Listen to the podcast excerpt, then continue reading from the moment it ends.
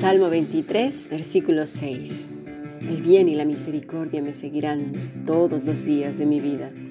Si quieres participar del grupo internacional, simplemente envía un correo electrónico a la fundación bíblica o a más que maravilloso yahoo.es.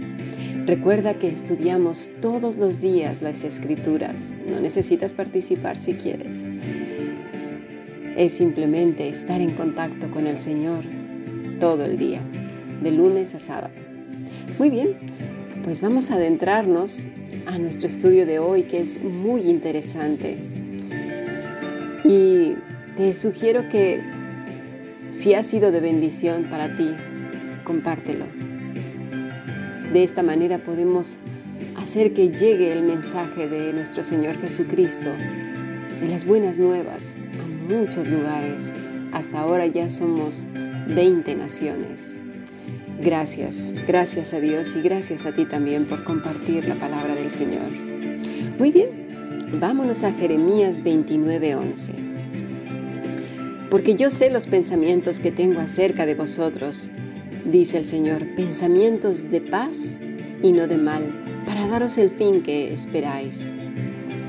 La palabra makhashaba es la palabra para pensamientos, quiere decir designos, diseño, obra ingeniosa, derivada de la palabra xabá, que quiere decir tejer, fabricar, calcular.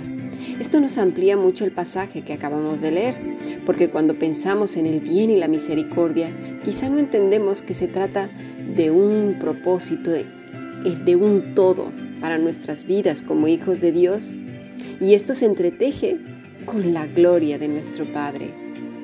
Y es que lo que esperaba lo que espera el creyente es la palabra tikva, que en hebreo quiere decir anhelar, esperanza, aguardar, confiar. Esta a su vez viene de otra palabra que, es kabé, que quiere decir lazo, cuerda. Nosotros somos atraídos con esos lazos de amor.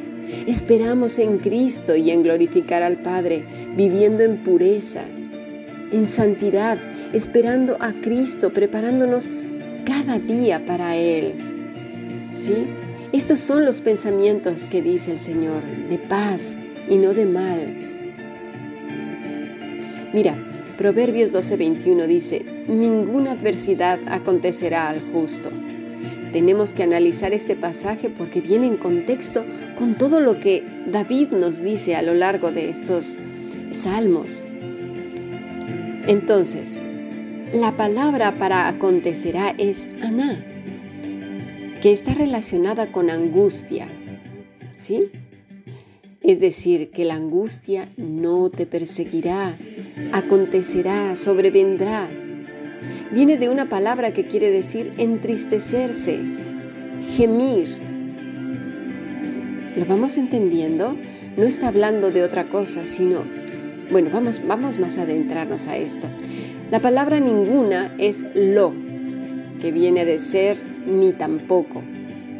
Al justo, tzadik, una persona recta, purificada. Nosotros hemos sido lavados con la sangre del Cordero, purificados en Cristo Jesús. Que vamos derechos, rectos hacia la senda celestial, apegados al Maestro, cada día en sus pasos, bebiendo del agua de vida, con su vara y su callado que nos infunden aliento, con ese aceite que unge nuestras cabezas, que es el Espíritu Santo. Y en cuanto a la palabra adversidad, es la palabra aven, que quiere decir, fíjate bien, ¿eh? vanidad, maldad. Está relacionada con la adoración de los ídolos, con la iniquidad, inicuo, maldad, violencia, vanidad, perversidad, vano, vanidades. Es así que entendemos, ¿verdad? Que es más relacionada con el justo, con la vida recta. No se refiere a que nunca nos pasará absolutamente nada. A veces por no entender toda la escritura nos vienen confusiones y no entendemos por qué pasan las cosas. Dice, pero si aquí dice que no me acontecerá nada. No, está hablando que a la persona que ya ha sido purificada en Cristo, no, no, no le acontecerá en que caiga en idolatría, por ejemplo, en vanidades, en perversiones, en cuestiones inicuas, en maldades. ¿Por qué? Pues porque vive apegado al Maestro. Tenemos que entender que los cristianos no somos inmunes a las enfermedades, a los accidentes, a las pérdidas, a persecuciones y muchas cosas más. De hecho, esta es una de las garantías que tenemos de labios de nuestro Señor Jesucristo. Él mismo dijo, en este mundo tendréis aflicción, pero yo he vencido al mundo. También dijo, de la copa que yo bebo beberéis. De hecho, lo hemos visto hasta hace muy poquito. La vida justa y piadosa no agrada al mundo, tampoco a ciertos círculos religiosos y aún aquellos que se llaman cristianos. Dice 2 de Timoteo 3:12, y también todos los que quieren vivir piadosamente en Cristo Jesús padecerán persecución. Salmo 34, 19 dice, y muchas son las aflicciones del justo, pero de todas ellas los librará el Señor. Vamos a ver y seguir analizando qué quiere decir este salmo. Eso nos enriquece. Cuando comprendemos bien las escrituras, quedamos en paz y seguros en sus promesas. No que seremos como Iron Man o cualquiera de esos superhéroes que no nos va a pasar absolutamente nada. No, es aún más profundo Jesús les dijo a, los fariseos, se lo dijo a Pilato, mi reino no es de este mundo. Siempre queremos transformar las riquezas divinas con lo que conocemos, con lo que para nosotros es riqueza, las glorias del mundo. Pero no es así.